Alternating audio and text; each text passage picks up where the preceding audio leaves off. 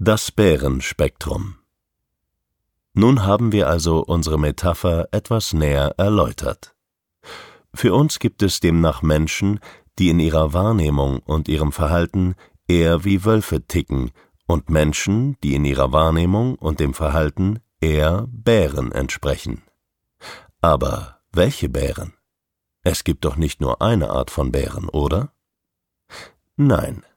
In unserer Betrachtung gibt es da durchaus Unterschiede, die wir ebenfalls metaphorisch charakterisieren. Wir unterteilen die Bärenmenschen nach ihren Überlebensstrategien in Grizzlies, Braunbären, große Pandas und kleine, rote Pandabären. Zu einem Grizzly haben vermutlich die meisten Menschen schnell ein Bild im Kopf. Diese großen, starken Braunbären, die behäbig durch die Wälder streifen und denen man lieber nicht begegnen möchte. Es gibt unzählige Verhaltensstrategien für den Menschen, wenn er sich in einem Grizzly-Gebiet befindet. Zunächst mal Essen gut verstauen.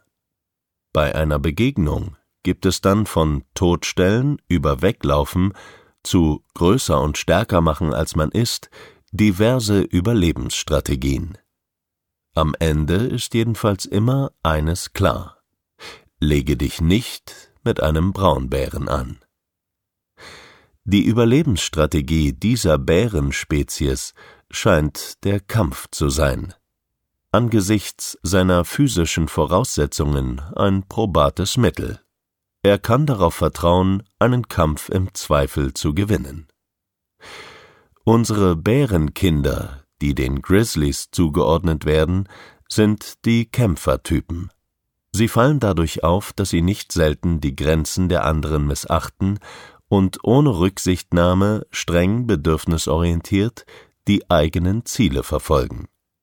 Sie tun dies aber nicht gegen jemanden, sondern für sich.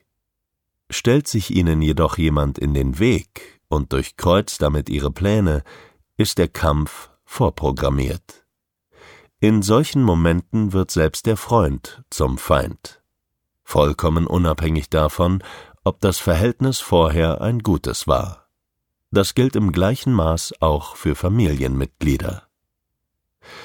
Selbst die ansonsten hochgeschätzten Mütter sind in solchen Momenten ebenfalls nur Verhinderer des Bärenglücks eine Art Hindernis, das aus dem Weg geräumt werden muss. Die Beziehungsqualität spielt in dieser Hinsicht keine Rolle mehr. Ist der Kampf dann irgendwann vorbei und der Konflikt beigelegt, sind unsere Grizzly-Kinder meistens in der Lage, den Hebel wieder umzulegen und zur Tagesordnung überzugehen. Das bedeutet, dass sie dann das bereits vorhandene gute Beziehungsfundament wieder zur Geltung kommen lassen.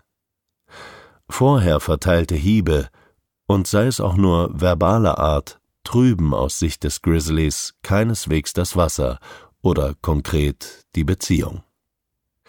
Insbesondere wenn gute Gründe für das fragwürdige Verhalten vorlagen.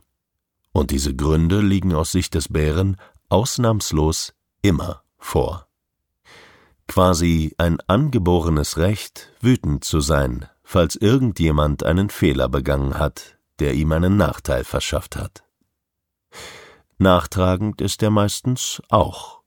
Jedes Negativerlebnis landet ein für allemal auf der Festplatte und ist jederzeit abrufbar, auch emotional.